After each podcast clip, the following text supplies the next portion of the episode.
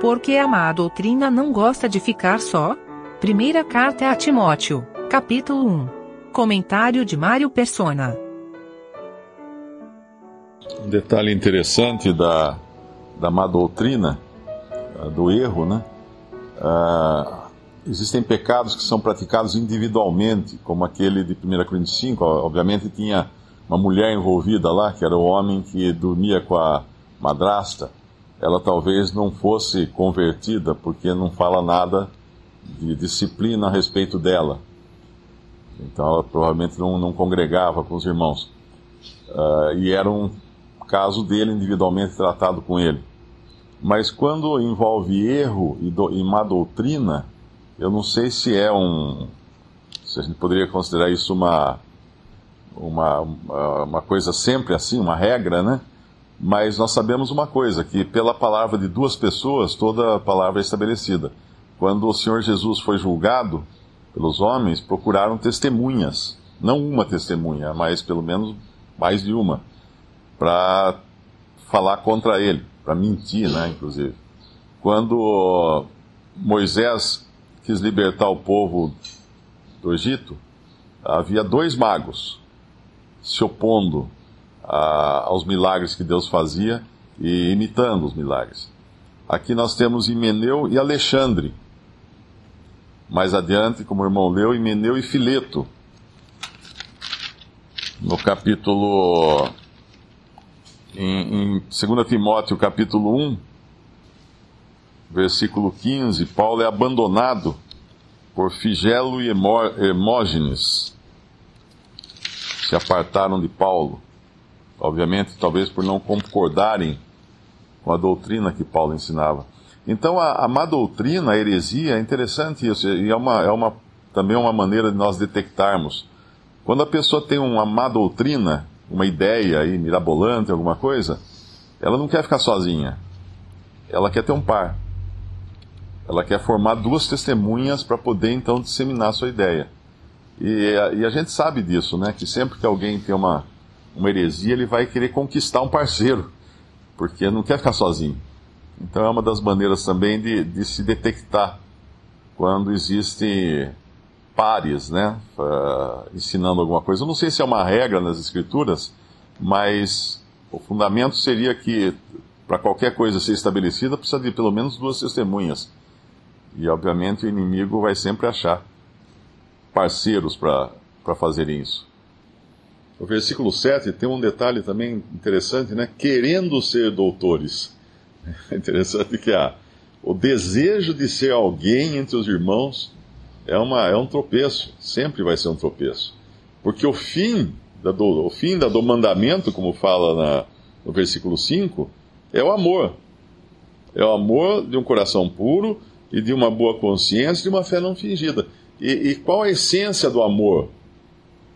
Lá em 1 Coríntios 13. Uh, ah, não se considera a si mesmo, né? Não, vamos até ler. Não busca seus próprios interesses, isso, exatamente. 1 Coríntios 13, versículo 5.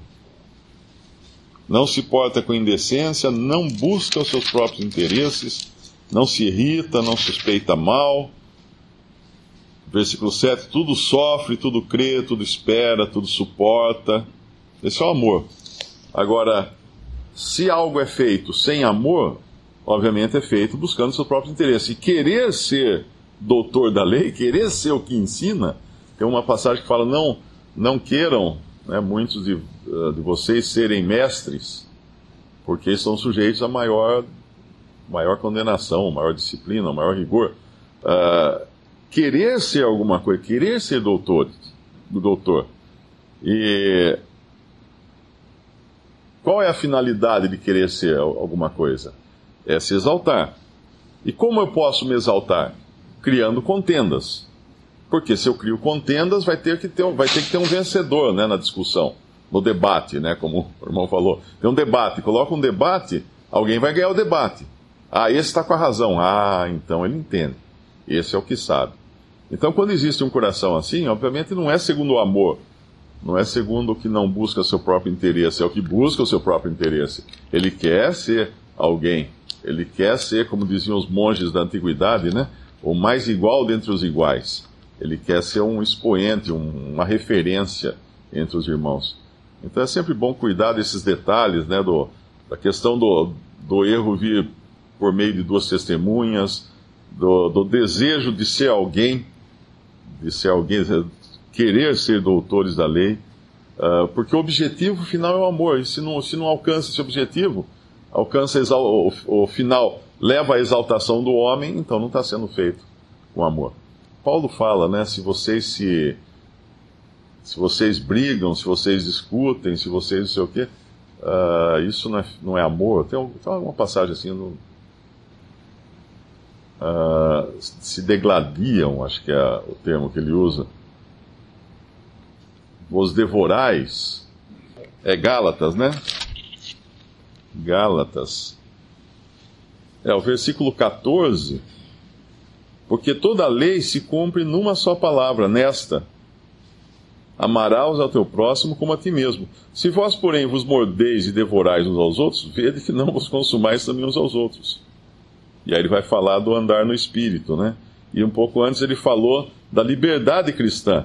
No versículo 13: Não useis então da liberdade para dar ocasião à carne, mas servi-vos uns aos outros pelo amor. Então muitas pessoas se enganam, às vezes vêm, ah, então quer dizer lá, vocês reúnem, cada um pode falar o que quer. Não, não é isso. Não é isso. Uh, existe a liberdade do espírito, né? Não a liberdade da carne.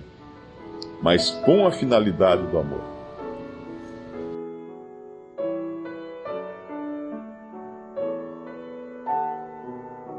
Visite respondi.com.br. Visite também 3minutos.net.